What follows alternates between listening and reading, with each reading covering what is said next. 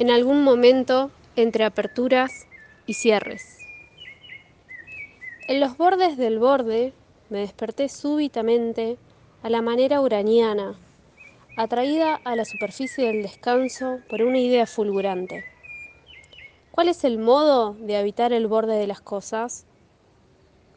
Estar en sueño, estar en vigilia, estar despierta y dormida, estar separada o dentro de una catarata indefinida. Quisiera ser malabarista y caminar sobre el borde finísimo que nos separa. Así podría verme y podría verte y nada sería tan extraño.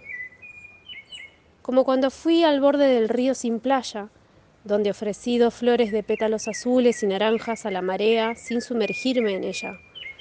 Solo como quien dice, te recuerdo y habitas en mí como un aroma propio, como una identidad inextinguible.